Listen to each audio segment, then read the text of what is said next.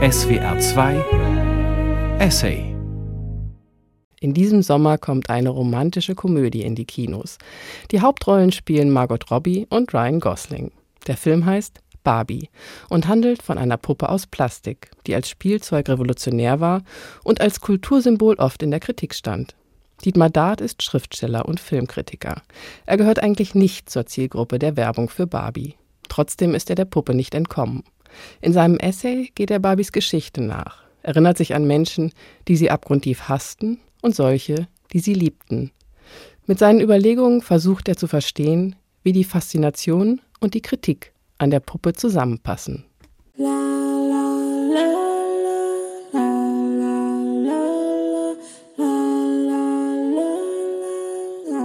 Barbie denkt an dich von Dietmar Dart.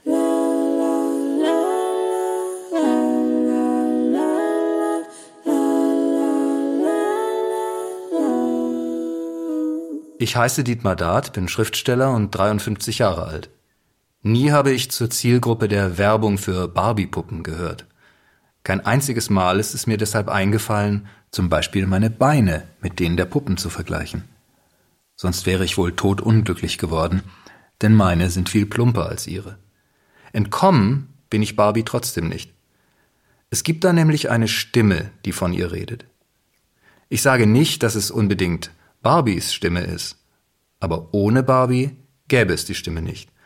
Und sie begleitet mich unablässig. Es könnte meine Stimme sein, nicht? Ich habe hier vorläufig keinen Namen, weil wir erst noch herausfinden müssen, wer oder was spricht, wenn ich spreche. Sicher ist nur, dass ich nicht die programmierte Stimme bin, die 1992 aus dem kleinen Lautsprecher einer Puppe namens Teen Talk Barbie kam. Diese Stimme redete damals fröhlich zu den Kindern, die mit der Puppe spielen durften, und sagte unter anderem Math is hard. Mathe ist schwierig. Darüber regten sich in den USA Elterngruppen und feministische Organisationen mit guten Gründen auf. Wurde da nicht Kindern, vor allem Mädchen, die mit Barbiepuppen spielen, mitgeteilt, exaktes Denken sei nichts für sie? Andererseits, es bleibt ja die Wahrheit. Mathe ist schwierig. Jedenfalls verglichen mit Tagträumen und Puppenspielen. Barbie persönlich kann man mit der Aufregung über den Satz Math is hard sowieso nicht erreichen. Sie lächelt weiter. Sie kümmert sich nicht um Zielgruppen. Sie macht sich auch keine Gedanken darüber, ob die Firma Mattel, die diese Barbie-Puppen herstellt und verkauft, in der Kritik steht. Sie hat damit nichts zu tun. Aber mit der Stimme hat sie etwas zu tun, die mich hier interessiert. Wenn diese Stimme, die dich interessiert, etwas mit Barbie zu tun hat, aber nichts mit der Firma Mattel, dann ist es nicht die Stimme von Teen Talk Barbie, aber auch nicht die Stimme, mit der dieselbe Firma 23 Jahre nach der Aufregung um den Satz über Mathe schon wieder in Schwierigkeiten kam. Diesmal, 2015, hat eine Organisation namens Campaign for a Commercial Free Childhood auf Deutsch Feldzug für eine Kindheit ohne Werbung, gegen eine neue Puppe von Mattel namens Hello Barbie protestiert. Die Software im Minicomputer dieser Puppe war zwar primitiver als spätere KI-Anwendungen und Chatbots, aber die Puppe hatte immerhin ein eingebautes Mikrofon und eine Wi-Fi-Verbindung ins Internet. Der Feldzug für eine Kindheit ohne Werbung war der Meinung, es sei damit zu rechnen, dass so eine Stimme den Kindern ein Leben für den Konsum andrehen würde. Die Stimme, die ich meine, redet mir jedenfalls keinen Konsum ein. Aber sie spricht von Barbie. Die Barbie, um die es ihr geht, ist allerdings etwas anderes als bloß eine Puppe aus Plastik. Die Barbie, um die es ihr geht, ist eine Idee, die nur ab und zu, je nach Markt und Weltlage, die Gestalt einer Puppe aus Plastik annimmt.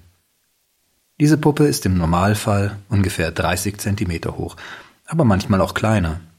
Es gab zum Beispiel vor ein paar Jahren kleine Barbies in Überraschungseiern, zu denen anders als bei den größeren Standard-Barbie-Puppen keine austauschbaren Kleidungsstücke oder Accessoires gehörten. Die klassische Normgröße für Barbie-Puppen von Mattel beträgt 29,2 Zentimeter. Manche Barbie-Puppen sind wegen der Haare 30 Zentimeter hoch und einige, aus der Barbie Signature Looks Reihe sind gar 33 Zentimeter hoch. Das ist ziemlich genau ein Drittel eines Meters. Es passt sehr gut. Denn ein Meter ist das Grundmaß für Entfernungen. Und man könnte sagen, drei Barbies ergeben zusammen auch so ein Grundmaß. Nämlich eins für alle Spiele, die man unter Menschen Gesellschaft nennt. Zwei Barbies sind dafür zu wenig. Wenn zwei sich uneins sind, steht Aussage gegen Aussage. Wenn die eine Barbie sagt, Mathe ist schwierig und die andere sagt, Mathe ist leicht, dann stecken beide fest. Wenn man aber drei Barbies hat, können sie abstimmen und nach Mehrheit entscheiden. Da dürfen sich zwei verbünden gegen die dritte oder sich dieser dritten als Anführerin unterwerfen. Sie können Hierarchien bilden, sie können jeweils einer Barbie aus diesem Dreieck mit dem Entzug der Gruppenzugehörigkeit drohen. Sie können einander effektiv verstoßen, rauswerfen, ausschließen, überwältigen und einsperren. Sie können einander ausbeuten und unterdrücken. Oder sie kooperieren, so dass das alles nicht passiert. Ich fasse zusammen. Eine Barbie-Puppe ist ein Drittel eines Modells der menschlichen Gesellschaft. Vielleicht, aber ich würde nicht so gern ausschließlich über die Puppe reden, wie gesagt. Denn Barbie kann zum Beispiel auch eine Comicfigur sein. Das war vor allem in den 90er Jahren so, als ich besonders viel Zeit mit ihr verbringen durfte, weil in meinem Umfeld jede Menge Comics aus den USA rumlagen und gelesen wurden. Da war ich Anfang 20. Die Barbie-Comics wurden damals vom Verlag Marvel publiziert, den heute alle kennen wegen der Marvel-Superheldinnen und Superhelden aus den Kinofilmen. Marvel hat seinerzeit viel mit lizenziertem geistigem Eigentum anderer gemacht, beispielsweise mit dem Fernseh-außerirdischen Alf und mit dem Star Wars-Universum. Aber eben auch jeden Monat ein Heft namens Barbie rausgebracht. Unter dem Motto Fun and Fashion, Spaß und Mode. Da wurde Barbie von Menschen mit Namen wie Win Mortimer, Barbara Rausch oder Mario Capaldi gezeichnet und erlebte Abenteuer wie die Zubereitung eines Truthahns zum Erntedankfest oder legte sich eine Aushilfstätigkeit als Lehrerin zu, die den Kindern in Bio erklärt, wie das menschliche Herz funktioniert – oder ging auf eine Rucksack-Urlaubsreise in England. Lauter ziemlich schöne und lehrreiche Geschichten, die sich Autorinnen wie Lisa Tussiani oder Barbara Slate ausdachten. Häufig war auch eine der Pionierinnen unabhängiger feministischer Comicschriftstellerei verantwortlich für die Texte, Trina Robbins. Und diese Comic-Barbie ist nicht die einzige Barbie, die ich gut kenne. 20 Jahre nach der Marvel-Heftchenzeit gab es eine weitere Barbie, mit der ich öfter zu tun hatte, weder aus Plastik noch aus Druckereifarbe, sondern aus Computerpixeln. Das war die Heldin von Filmen wie dem Science-Fiction-Bonbon Barbie Starlight Adventure aus dem Jahr 2016, nach einem Drehbuch von Casey Arnold und Kate Boutier, inszeniert von Andrew Tan. Ich bin ja unter anderem Filmkritiker und schaue mir deshalb viel Zeug an, bunt durcheinander, einfach um auf dem Laufenden zu bleiben. Und dieses Starlight Adventure habe ich mir angeschaut, weil ich wissen wollte, machen diese Leute was mit Barbie, das mir so gut gefällt wie damals die Comics? In Starlight Adventure hilft Barbie einem fantasiebeschränkten Weltraummonarchen dabei, das Verlöschen der Sterne aufzuhalten. Es gibt viele ähnliche Filme inzwischen, etwa die Agentinnen-Action-Party Barbie Spy Squad, ebenfalls 2016 produziert – nach einem Skript von Marsha F. Griffin und wiederum Casey Arnold, in der Regie von Michael Gobin. Da gehört Barbie zu einem Team junger Turnerinnen, deren Akrobatik sich heimlich in geheimdienstlichen Missionen mit der Unterstützung atemberaubender James Bond-Technologien nützlich macht. In den amerikanischen Originalversionen der beiden Filme, die ich genannt habe, gehört die Stimme, mit der Barbie spricht, der Schauspielerin Erika Lindbeck – die ansonsten wilde Diebinnen oder die Pilotin Carol Danvers alias Captain Marvel in Videospielen spricht. Auch die Katze Chitara in der Trickfilmserie Thundercats Roar. Weil sie das sehr gut macht, klingt Barbie, wenn ich mir vorzustellen versuche, dass sie spricht, in meinem Kopf inzwischen oft wie Erika Lindbeck. Aber nicht ausschließlich. Und wenn ich Frau Lindbeck lobe, will ich hier wirklich nichts gegen die große Margot Robbie gesagt haben – die den Barbie-Part für einen Film von Greta Gerwig verkörpert. Der Film heißt einfach Barbie und kommt 2023 ins Kino. Aber die Stimme von Margot Robbie ist auch nicht die Stimme, die du meinst, richtig? Richtig. Dann sag doch endlich, welche Stimme du meinst. Dazu müsste ich jetzt von mir selbst erzählen und davon, wie ich Barbie das erste Mal begegnet bin. Vor mehr als 40 Jahren. Ja, dann mach das halt. Okay. Es war in den späten 70er Jahren. Und Barbie war in dieser Geschichte erstmal keine Comicfigur und keine Filmheldin. Es war einfach die bekannte Plastikpuppe, ein Spielzeug. Und zwar ein Spielzeug, das an dem Ort und in der Situation, in der ich es kennenlernte, von den Autoritäten nicht gern gesehen wurde. Es hat mit Plastik zu tun. Plastik war bei den Erwachsenen, die mich damals beaufsichtigten und erziehen sollten, ein sogenanntes Reizthema. Das hat sich mir tief eingeprägt.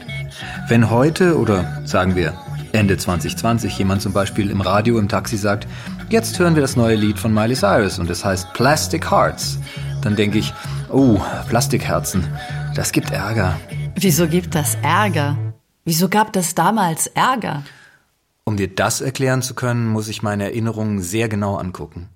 Ist ein bisschen so, wie Barbies Vater in Barbie Starlight Adventure einmal zu ihr sagt, als sie ihre telekinetischen Kräfte nicht anwenden kann, Tune out the noise. Lass dich nicht ablenken von den vielen Geräuschen, Vorstellungen und Eindrücken in diesem wilden Urwald auf einem anderen Planeten oder im eigenen Kopf. Erinnere dich an etwas, das in dir ist. Die Botschaft in diesem Film steckt in vielen, sehr vielen Barbie-Stories. Barbie kann offenbar alles sein, was sie will, wenn sie sich nicht ablenken lässt. Eine Star Wars-Gestalt, aber auch, siehe die Puppen, Ärztin, Pilotin und verzagt nie, ob sie nun im Rollstuhl sitzt oder auf Skiern einen steilen Hang runterbrettert. Das klingt, als ob du Barbie bewunderst. Ist das die Sache mit der Stimme? Eine Person spricht in dir, die du bewunderst? Ich würde eher sagen, diese Stimme lässt mir keine Ruhe. Das ist aber nicht ganz dasselbe wie diese Stimme lässt mich nicht in Ruhe. Im ersten hier gemeinten Fall bin ich an der Ruhelosigkeit selbst beteiligt. Ich könnte ja auch aufhören, darüber nachzudenken, die entsprechende Willensstärke vorausgesetzt. Etwas, das mich ohne mein eigenes Zutun nicht in Ruhe lässt, käme dagegen rein von draußen und würde einfach nerven. Sowas gibt es in der populären Kultur ja sehr oft, zu der die Barbie-Puppe gehört. Zigmal habe ich das erlebt seit der ersten Begegnung mit Barbie. Auf einmal drehen alle an diesem Zauberwürfel von Herrn Rubik rum oder knuddeln ihr Monchichi-Monster oder tragen Hemden von Lacoste, hören Modern Talking, füttern ihr Tamagotchi, sammeln Pokémon-Viecher, starren schielend auf Bilder in Büchern der Marke Das magische Auge oder drängen mir alle drei Minuten für irgendwas, das sie passend finden, das Wort kompatibel auf, weil sie sich gerade ihren ersten PC gekauft haben. Das war wirklich eine Flächenpest damals, der niemand entkommen konnte in diesen frühen 90ern, als es jeden Monat neue großartige Barbie Marvel Comics von Trina Robbins und Co. gab. Aber die Stimme, die ich meine, ist was ganz anderes als diese Belästigungen. Ich kann mir denken, warum du nicht einfach sagst, es geht mir um Barbies wahre Stimme. Denn da müsstest du schwer aufpassen, was die Firma Mattel dazu zu sagen hat. Die achtet von Amerika aus darauf, was mit ihrem Markenzeichen passiert. Es gab da mal einen Fall, da haben zwei erwachsenen Unterhaltungswitzbolde, eine Stripperin und ein Stripper, sich Barbie und Ken genannt, also wie die weibliche Puppe und die männliche Puppe, die man als Barbies Freund kennt. Da hat es juristisch gekracht. Ja, ich erinnere mich. Und als eine dänische Popgruppe namens Aqua 1997 einen Monsterhit namens Barbie Girl hatte, ging der Mattel-Konzern auch dagegen vor. Es war allerdings erfolglos. Dass ohne das Siegel von Mattel nichts passieren kann, was von der wahren Barbie handelt, das steht nicht fest. Lustig ist übrigens, dass der Barbie Girl Song im selben Jahr überall dudeln durfte, indem Mattel die Barbie-Lizenz zur Abwechslung mal für etwas absolut Löbliches rausgerückt hat, nämlich für eine Leseförderungskampagne des größten Bibliotheksverbandes der USA, der American Library Association, da hingen überall noch in den kleinsten Städtchen schöne Plakate, auf denen Barbie als Sprecherin der Kampagne ihre Stimme erhob, mit dem Spruch Reading is always in style. Mode und Spaß sozusagen. Wie bei dem Motto der Comics. Unterschätzt die Macht der Spielzeugkonzerne nicht. Wenn du heute Anfang 50 bist, haben sie dich früh geprägt. Das ist alles in dein Hirn eingebrannt, all die Werbung. Bevor mit den Video- und Computerspielen japanische Firmen als große neue Player ins weltweite Spielzeuggeschäft vorgedrungen sind, waren die unangreifbar größten auf diesem Feld drei US-amerikanische Firmen. Hasbro, ansässig in Pawtucket in Rhode Island, Kenner, angesiedelt in Cincinnati in Ohio, und eben Mattel, eine Firma, die bis ins Jahr 1991 als du definitiv kein Kind mehr warst, sondern Anfang 20, ihren Sitz im kalifornischen Hawthorne hatte. Das ist eine Ortschaft, in der nicht nur Barbie sozusagen lange ihren Hauptwohnsitz hatte, sondern in der auch eine andere weltbekannte amerikanische Blondine aufgewachsen ist. Die 1926 geborene Norma Jean Baker. Du kennst sie wohl als Marilyn Monroe. Ein Mensch namens Andy Warhol sicher einer der wichtigsten Künstler im 20. Jahrhundert, hat sehr berühmte Bilder von Marilyn Monroe geschaffen. Aber auch von Barbie. Interessant ist dabei, dass man, wenn man im Internet per Suchmaschine Bilder von Marilyn Monroe sucht, sehr bald das Bild angezeigt kriegt, das Warhol von ihr gemacht hat, während das Warhol-Bild von Barbie erst am Ende einer langen Reihe von Bildern angezeigt und vorgeschlagen wird – wenn man nach Barbie-Bildern sucht. Man wird da eher mit Bildern beworfen, über die der Mattel-Konzern die volle Copyright-Kontrolle hat. Das bedeutet möglicherweise, ein berühmter Künstler kann sich mit seiner Bildfindungsintelligenz sogar gegen millionenfach verbreitete Filmbilder behaupten, aber nicht gegen die Reklamemacht eines Spielzeugkonzerns. Bevor du also das Risiko eingehst, Barbie eine Stimme zu geben, die ihr deine eigenen Ideen unterschiebt, so wie Warhol ihr ein Gesicht gab, das seine eigenen ästhetischen Auffassungen mit ausdrückt, solltest du dir überlegen, ob du nicht lieber über etwas redest, das keine Markenzeichen braucht. Versuch es also bitte nochmal mit dieser Geschichte aus deinem Leben, mit der alles angefangen hat. Mit deiner ersten Barbie-Begegnung. Stimmt, entschuldige. Also, das muss 1978 oder 1979 gewesen sein, in der dritten oder vierten Klasse. Ich wusste natürlich schon, was das für eine Puppe ist, aus dem Fernsehen und aus Zeitschriften und so ein bisschen aus der Ferne auch auf dem Spielplatz. Die Jungs und Mädchen haben da noch meistens getrennt gespielt. Und ich hatte Barbie-Puppen natürlich auch in Spielzeugläden gesehen und in den für jedes Kind brennend interessanten Spielwarenabteilungen der Kaufhäuser. Gab die Puppen ja schon seit 1959.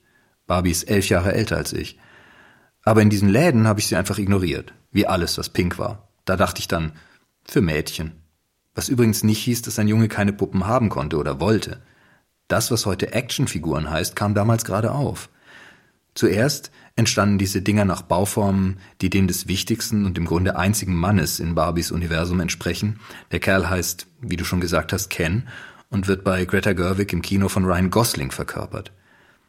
Aber da gab es in meiner Kindheit also kennähnliche Männerpuppen in Barbie-Größe, die man an- und ausziehen konnte, die aber statt Handtäschchen oder Haarbürsten, wie Barbie sie hatte, eher Gewehre und Messer und Ferngläser als Zubehör in ihren Papp- und Plastikverpackungen ins Kinderzimmer mitbrachten.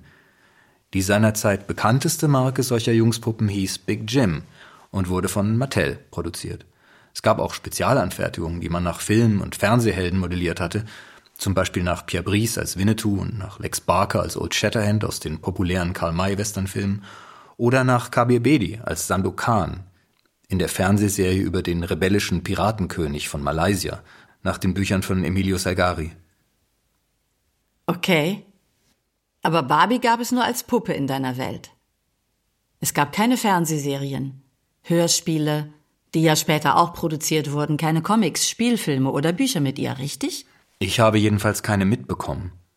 Was ich aber mitbekommen habe, war dieser Moment in einer großen Pause an der Dr. Max Metzger Grundschule in Schopfheim im Wiesental. Da gibt es also plötzlich etwas, das wird mir hier gezeigt. Das darf ich auch anfassen. Das hat seltsam glänzende Lippen, als gäbe es eine Sorte Lippenstift, die zugleich Autolack ist und glänzende Wangen und ein unbesiegbares Lächeln, eigene Kleidung und sonnenblonde Haare, die nicht einfach ein Plastikhelm auf dem Kopf sind wie bei den Playmobil-Figuren, die ich kannte, sondern, wie meine Mitschülerin Marion sagte, die diese Puppe mitgebracht hatte, diese Haare waren echt. Aber die waren doch sicher synthetisch. Die Haare. Jedenfalls war das der Normalfall bei der Massenanfertigung von Barbie-Puppen. Und ist es bis heute. Ich glaube, Marion wollte mit dem Wort echt sagen, dass man diese Haare kämmen, zurechtlegen, nass machen oder abschneiden konnte, wie richtige Haare, und dass sie sich dann jeweils so verhielten, wie richtige das bei derselben Behandlung getan hätten. Ob Marion dachte, dass diese Haare nachwachsen, wenn man sie schneidet, weiß ich allerdings nicht. Wir dachten viel krummes Zeug als Kinder. Ich hatte sogar einen Mitschüler, der glaubte, Schlümpfe gibt's wirklich. War der auch dabei, als Marion ihre Barbie mitgebracht hat? Nein, der gehörte nicht zu der Gruppe von vielleicht vier, fünf anderen Kindern, die Marions Freundeskreis bildeten. Wir waren so, wir haben uns das genau angeschaut, dieses Barbie-Ereignis, berührten es, dieses Ding, nahmen es in die Hand. Das Haar, weiß ich noch, roch nach nichts. Ein Test, der mir spontan einfiel und nicht als störend oder übergriffig empfunden wurde von Marion. Wir waren keine scheuen, schüchternen, aber auch keine braven oder angepassten Kinder. Wart ihr, wie man heute sagt, die coolen Leute? Wart ihr die Beliebten? Marions Gruppe, meine ich. Eher so ein bisschen Außenseiterinnen und Außenseiter, würde ich sagen. Wir galten außerdem als frech, das heißt, wir nahmen Verbote meistens nur insofern ernst, als wir uns bei unseren Übertretungen dieser Verbote nicht erwischen ließen oder das wenigstens versuchten. Ein Verbot hieß, ihr sollt keine Spielsachen in die Schule mitbringen, denn in der Schule wird gelernt. Da steckte offenkundig eine sehr verengte Vorstellung davon drin, was Lernen alles sein kann. Das Wort sollte sich nur auf das beziehen, was vorne an der Tafel erzählt wird. In Wirklichkeit kann man beim Spielen ja sehr viel lernen, zum Beispiel Unterschiede zwischen Kindern. Die oft von den Eltern verursacht sind. Auch bei Verboten. Das wird sehr unterschiedlich gehandhabt. Oh ja. Manche Kinder wurden zu Hause streng kontrolliert, was das Spielzeug mitnehmen anging, andere nicht. Manche kriegten in der Schule für ihre mitgebrachten Spielsachen echten Ärger, der dann aufs Familienleben zurückwirkte, wenn der Lehrer oder die Lehrerin obendrein eine Petze war, aber andere nicht. Und vor allem Manche Spielsachen gaben mehr Anstoß zu solchem Ärger als andere. Ein teurer Kuschelhund, das eine oder andere Jojo, auch eine Mundharmonika waren offenbar als lässliche Verstöße zu werten. Ein Taschenmesser dagegen war fast ein Kapitalverbrechen. Und richtig verhasst bei den Lehrerinnen und Lehrern war eben Plastikspielzeug, also ein batteriebetriebener Miniroboter, ein Playmobil-Cowboy oder Barbie. Weshalb war Plastik schlimmer als anderes Zeug? Tja, das ist in der Tat ein geheimnisvolles Rätsel. Wir Kinder verfügten nicht über den nötigen Wortschatz und das erforderliche logische Training, um die Sache zu analysieren. Aber wir haben uns das auch gefragt. Und Marion, das klügste Kind in unserem Kreis, glaube ich, die hatte ein Bild für das Problem, das mir einleuchtete. Sie entscheiden, wen und was sie mögen nach Geruch. Und wie du sagst, Barbie riecht nach nichts. Der Grundgedanke stammte nicht von ihr sondern wohl von ihrem Vater, einem Bäckermeister. Der war auf Lehrerinnen und Lehrer nicht gut zu sprechen, mochte Intellektuelle und Linke nicht besonders, wobei wir als Kinder nicht wussten, was Intellektuelle und Linke sind. Aber die Abneigung kriegten wir mit. Dieser Vater sagte oft etwas, das Marion dann übernahm, nämlich die Leute, die so gescheit daherreden, als ob sie alles wissen und verstehen, entscheiden in Wirklichkeit alles nach Geruch. Wenn ihnen was nicht so riecht, wie sie wollen, dann sind sie dagegen. Und die Begründungen sind hinterher ausgedacht. Die Menschen, die er meinte, hießen seinerzeit fortschrittlich und kritisch. Das waren Linksliberale, die der amerikanischen Konsum- und Popkultur skeptisch bis ablehnend gegenüberstanden, zu der Barbie eindeutig gehört. Der Lehrkörper war komplett so drauf. Da gab es keine Abweichung. Waren das dann noch diese sogenannten Hippies? Oder waren es schon die ersten Grünen? Mochten sie das Plastikspielzeug nicht, weil sie ökologische Bedenken hatten? Wollten sie, dass die Kinder Müsli essen statt Hamburger mit Pommes und mit Holzfiguren spielen statt mit Plastik? Es ist komplizierter.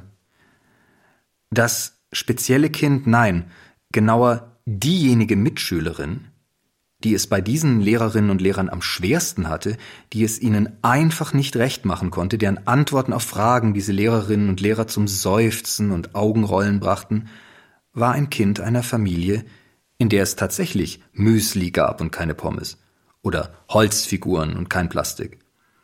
Das heißt, wenn deine Idee stimmen würde, dass diese Lehrerinnen und Lehrer frühe Grüne waren, hätten sie dieses Mädchen mögen müssen, diese kleine Person.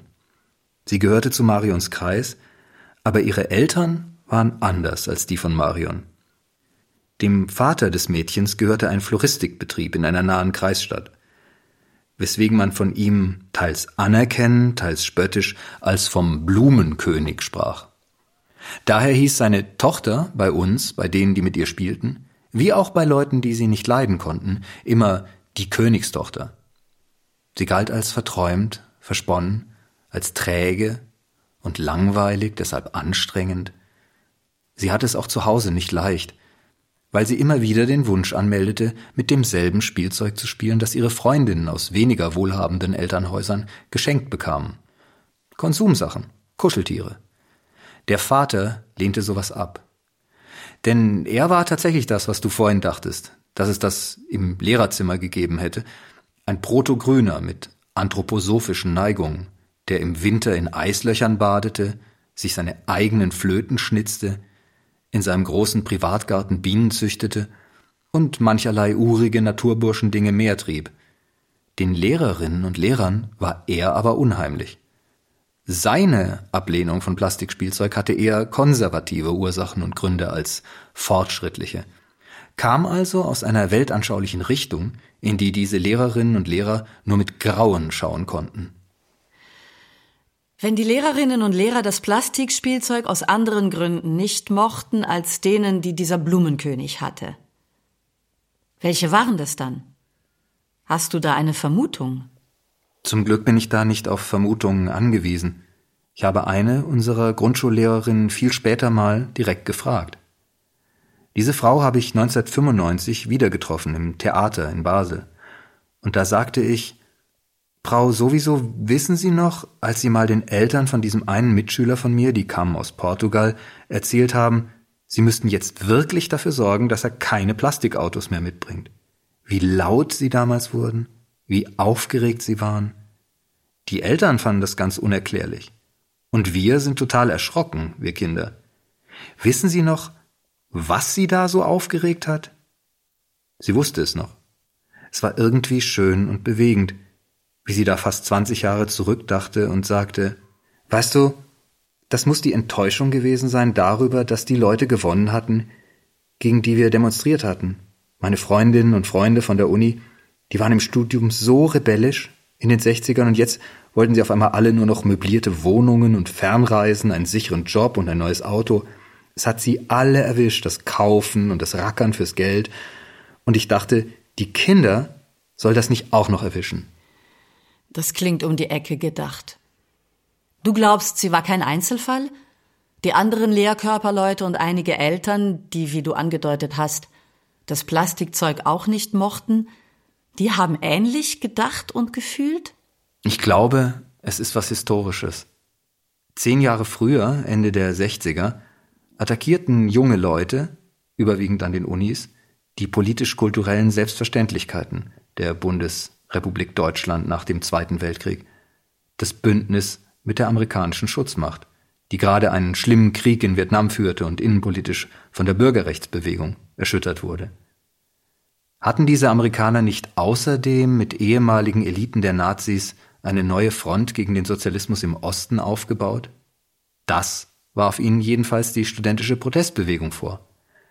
Anstatt der ganzen Welt Freiheit, Demokratie und Gerechtigkeit zu bringen, wie immer wieder behauptet wurde, ging es, behauptete die Protestbewegung, den Amerikanern immer nur um das Geschäftsinteresse ihrer Konzerne, gegen die dritte Welt, zum Beispiel in Vietnam. Und die Wünsche und Sehnsüchte der Menschen in den reichen Ländern werden von der Werbung verformt. Es findet eine Prägung auf den Erwerb von Markenartikeln statt und so weiter. Das alles wollte die Protestbewegung beseitigen. Aber ihre Revolution fand nicht statt. Verstehe. Und zehn Jahre später sitzen dann die besiegten, verstreuten, abgehängten und zurückgelassenen dieser Bewegung im Schuldienst. Erstmal die Kinder vom Plastik weglocken und dann vielleicht doch noch die Welt des Konzernkapitalismus zerstören. Was dabei konkret rauskam, das ist eine ironische Sorte Tragik, für die ich heute mit Anfang 50 viel mehr Verständnis und Mitgefühl aufbringe als in trotzigen Kindertagen. Was rauskam, war eine Reformpädagogik, die sich jeden Tag ein bisschen mehr in den Verhältnissen einrichtete, die man hatte umstürzen wollen und die dabei jüngere Leute, vor allem Kinder, bevormundete und entmündigte – Ihr sollt nicht mit Plastik spielen, ihr sollt nicht in diese neuen McDonalds Fastfood-Läden gehen, ihr sollt nicht Fernsehen, sondern unseren Unterweisungen lauschen. Intellektuelle haben eh immer ein Motiv, etwas abzulehnen, das die Fähigkeiten, Kenntnisse und Fertigkeiten von Intellektuellen entwerten könnte. Ein billiger Massenzugang zu Spielzeug entmachtet die pädagogisch Gebildeten und ein Massenzugang zu leckerem, salzigem, fettigen Fraß entmachtet die belesene Ernährungsberatung und ein Massenzugang zu Unterhaltung und Daten entmachtet das Kunstgewerbe, wie auch den Journalismus.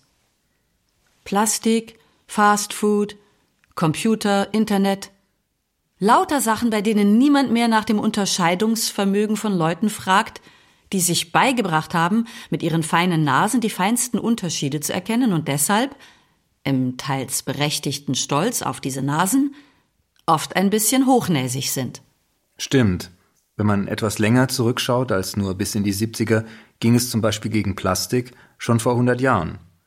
Es waren allerdings nicht sozialwissenschaftlich oder moralpädagogisch Gebildete, die sich als allererste der Entdeckung entgegenstellten, dass man sehr, sehr lange Moleküle bauen kann aus enormen Ketten von Atomen, sogenannte Polymere, was ja die Grundlage der Plastiktechnik ist, das Herz der Kunststoffe, also auch das Herz von Barbie. Gegen Polymere gab es Widerstand? Echt? Von wem denn? Wann denn?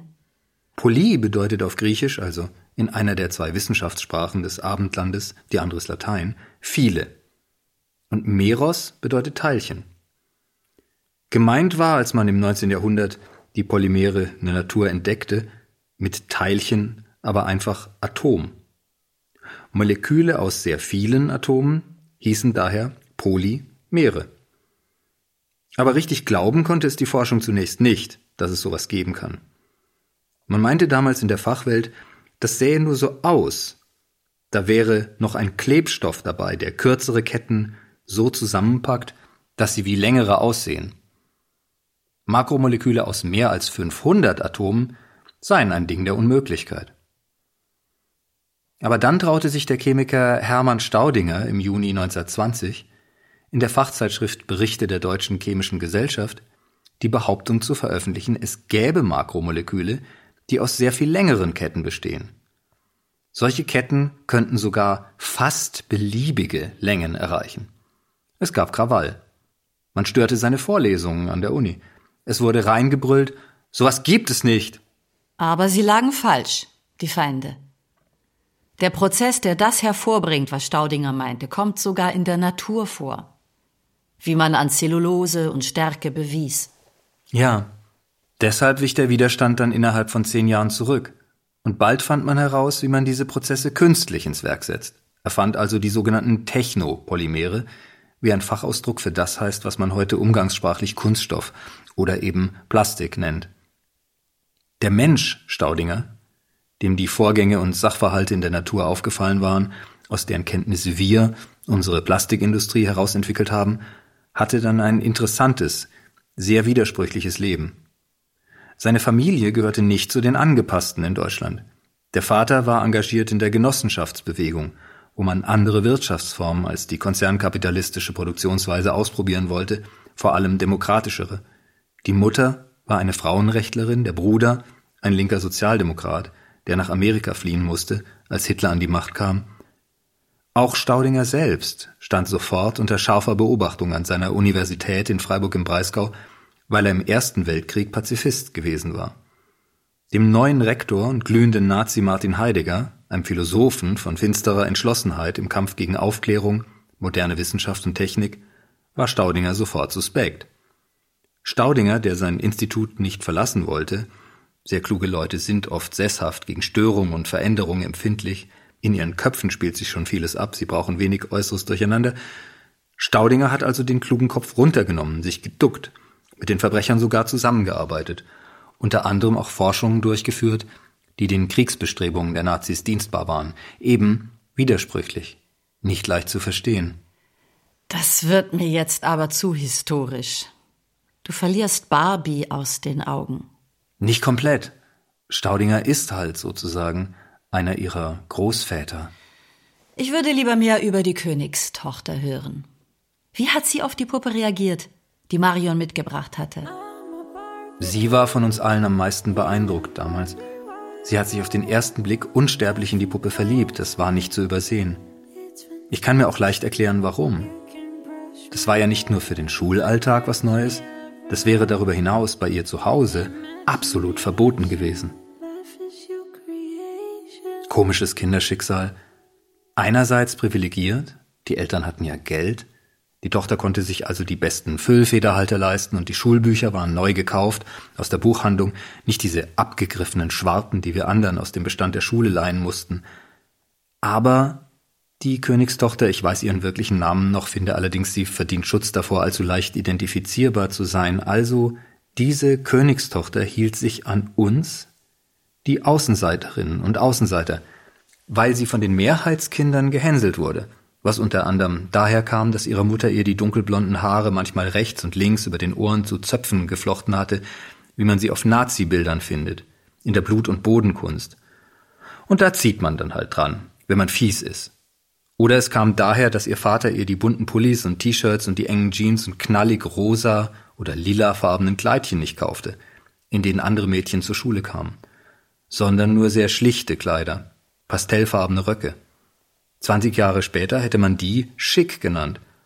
Aber in meiner Kindheit, als die Klamotten der Kleinen so grell bunt sein mussten wie die Trickfilme im Farbfernsehen, da waren diese gedeckten Töne ein Makel.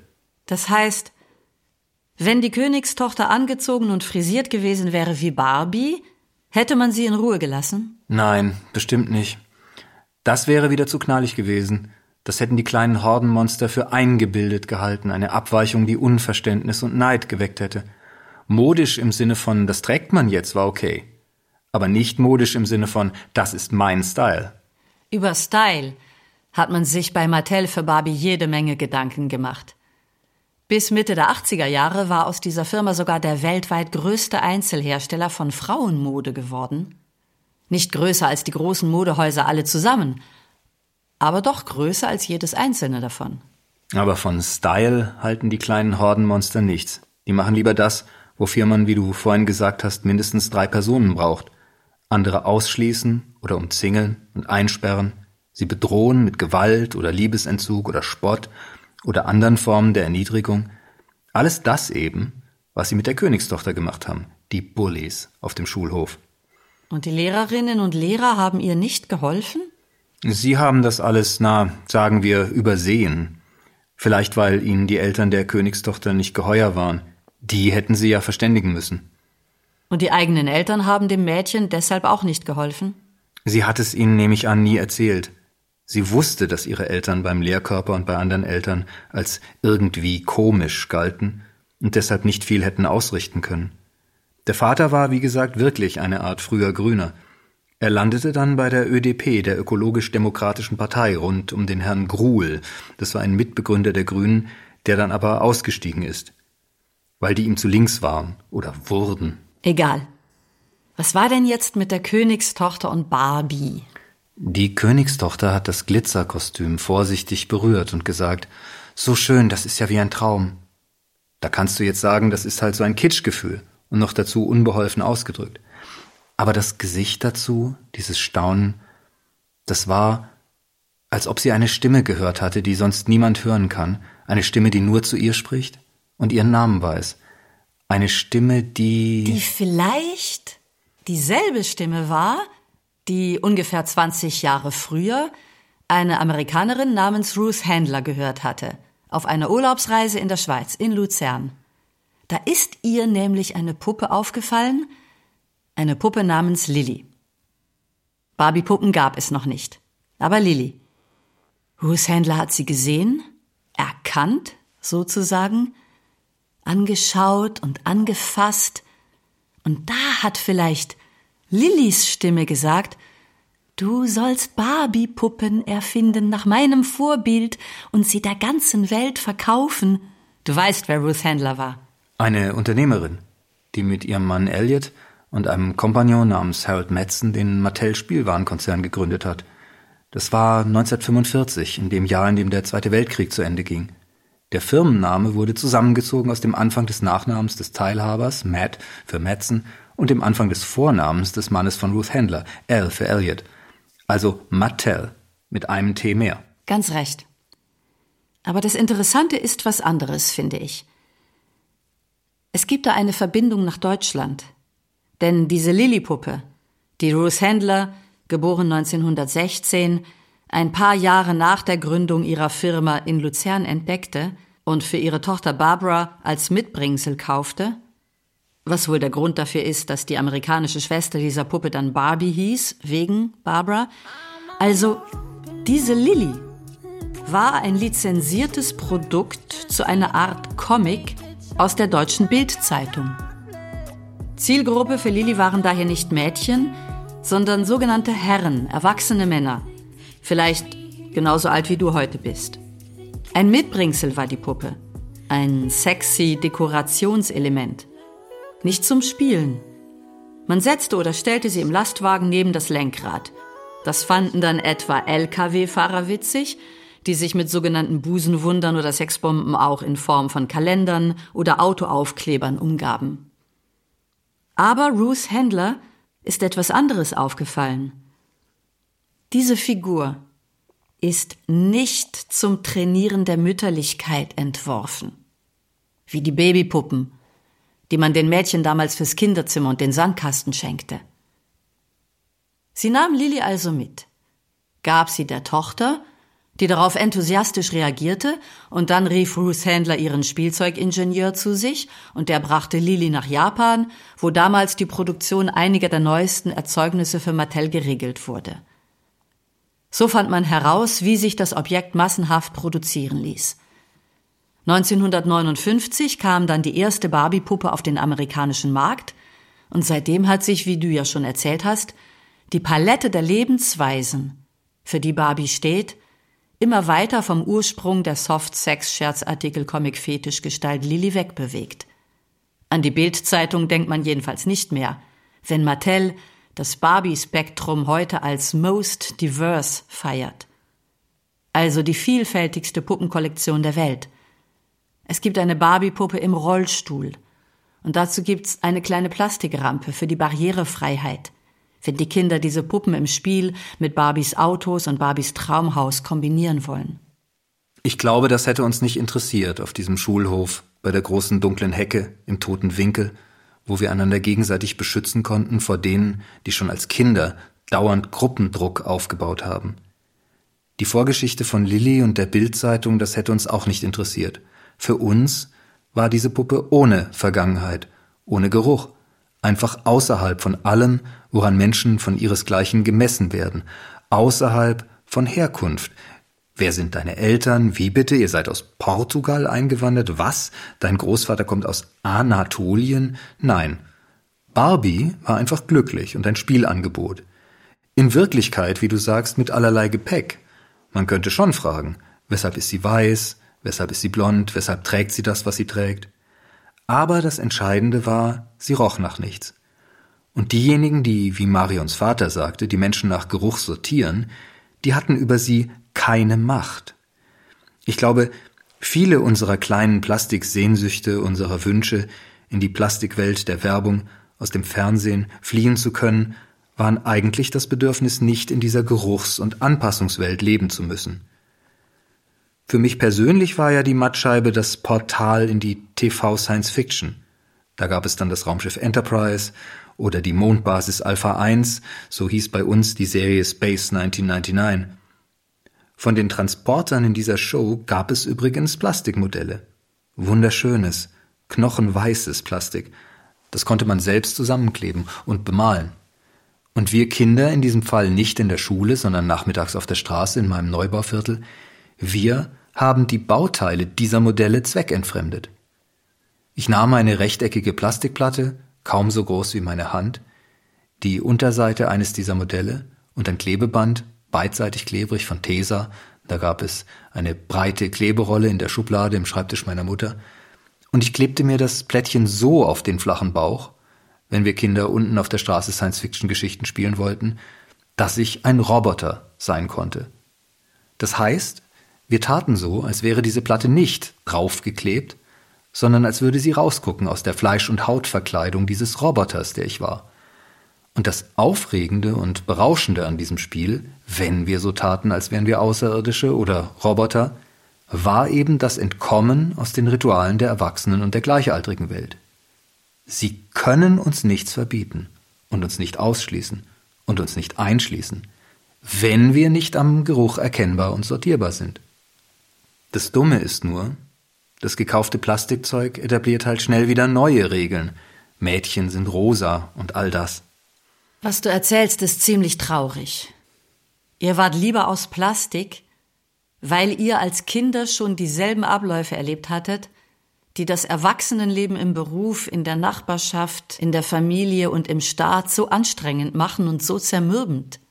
Den ewigen Wechsel von Langeweile und Hektik, immer am Gängelband der Mächtigeren oder der Menge. Ja, und es wird nach der Kindheit ja nicht weniger. Als Teenager bäumen sich die Leute noch ein letztes Mal auf dagegen oder erfinden Utopien. Ich erinnere mich an ein Gespräch am Gymnasium in den frühen 80er Jahren.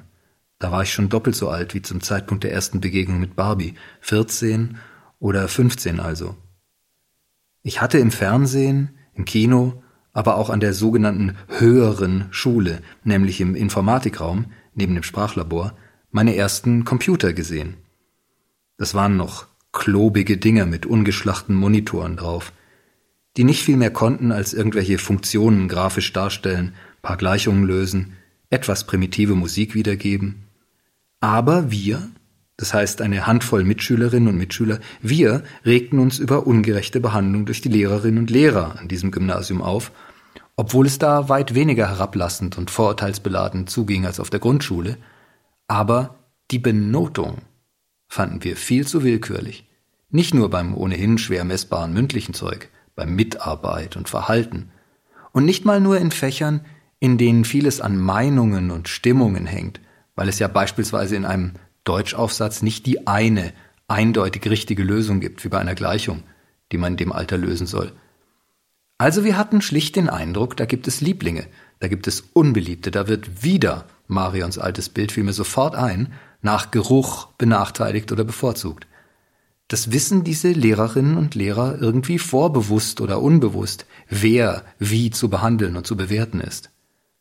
Und wie wir da so schimpfen, sagt ein Mitschüler, der nicht mal besonders stark in Mathe war oder sonst je eine Affinität zum exakten, rationalen Denken gezeigt hatte. In Zukunft wird es nicht mehr gehen. Lieblingsschülerin, Lieblingsschüler, reiche Eltern, beliebte Eltern, Stadtrat als Vater, Ärztin als Mutter und dann bessere Noten. Das wird alles mit Computern gemacht werden, die Benotung. Und die kann man nicht bestechen. Und bei denen kann man nicht schleimen. Computer waren damals, wie gesagt, das Allerneueste. Und einige von uns, vor allem Jungs, haben sich, weil es erste Spiele gab, in diese Computer damals so verliebt, wie die Königstochter sieben, acht Jahre vorher in Barbie.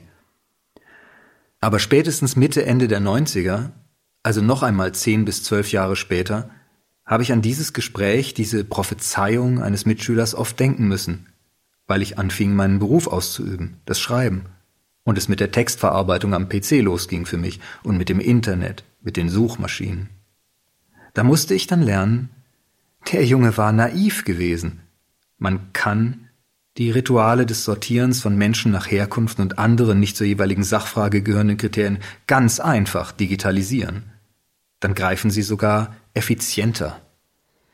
Ihr habt im Grunde denselben Denkfehler gemacht für eure Lehrerinnen und Lehrer, die ihre Abneigung gegen die Welt der Konzerne auf die Produkte dieser Konzerne verschoben haben, nur umgekehrt.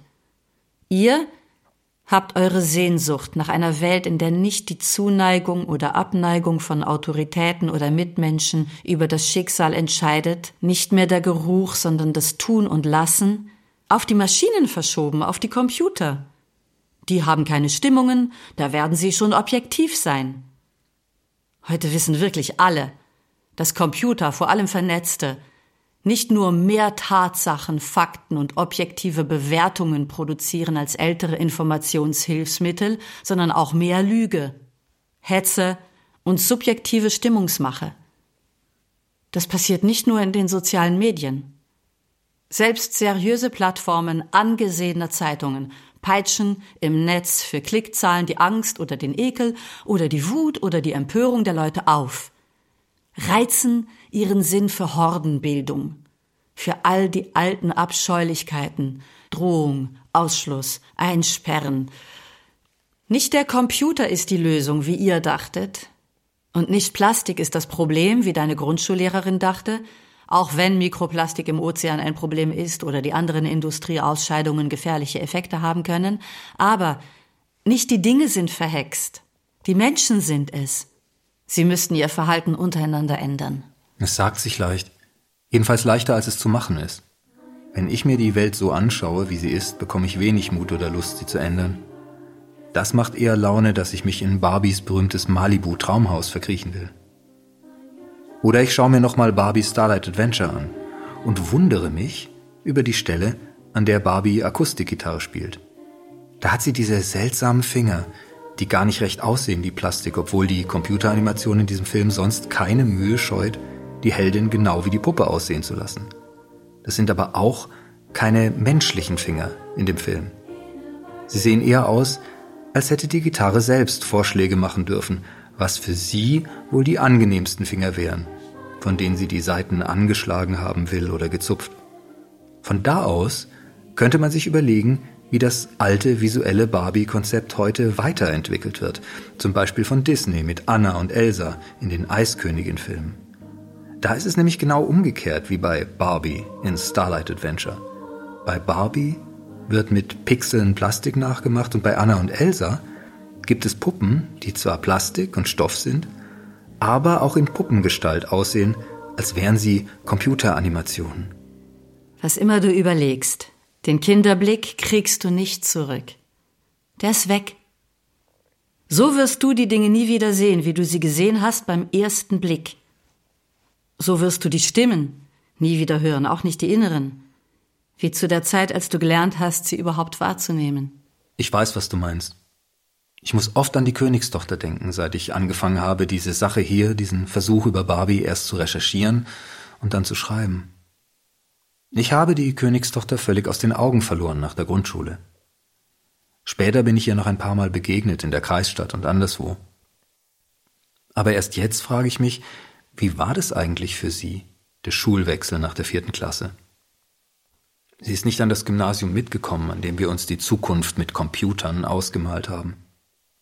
Sind Marion und die Königstochter später auf dieselbe Schule gegangen? Wie lange haben sie noch zusammen mit Barbiepuppen gespielt? An der Grundschule ist das oft passiert.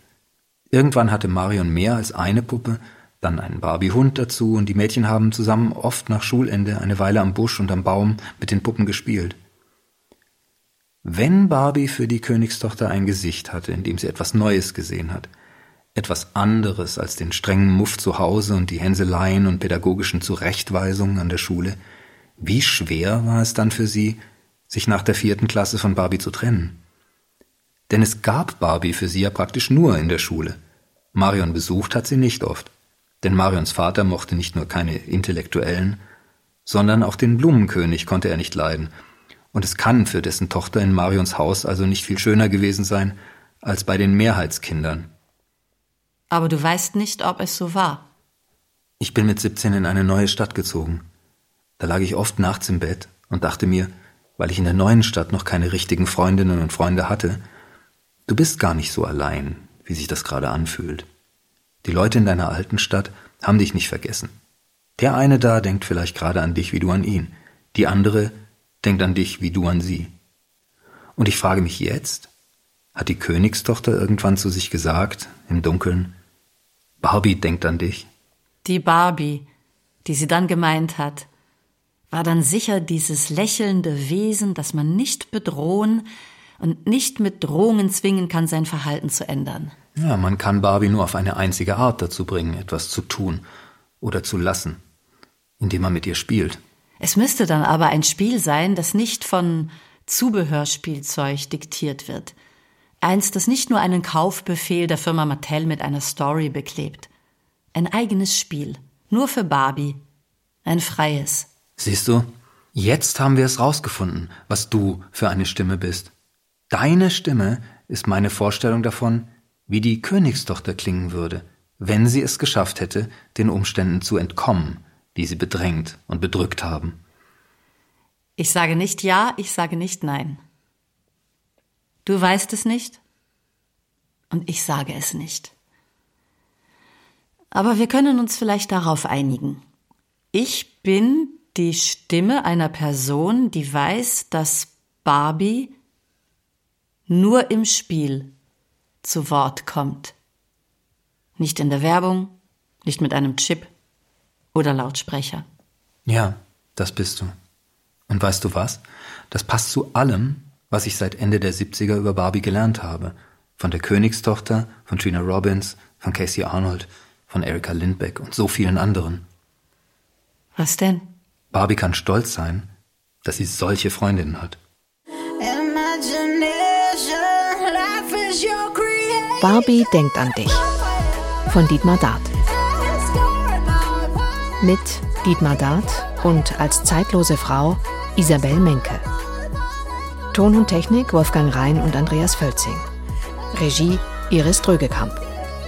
Redaktion Mareike Mage. Produktion Südwestrundfunk 2023.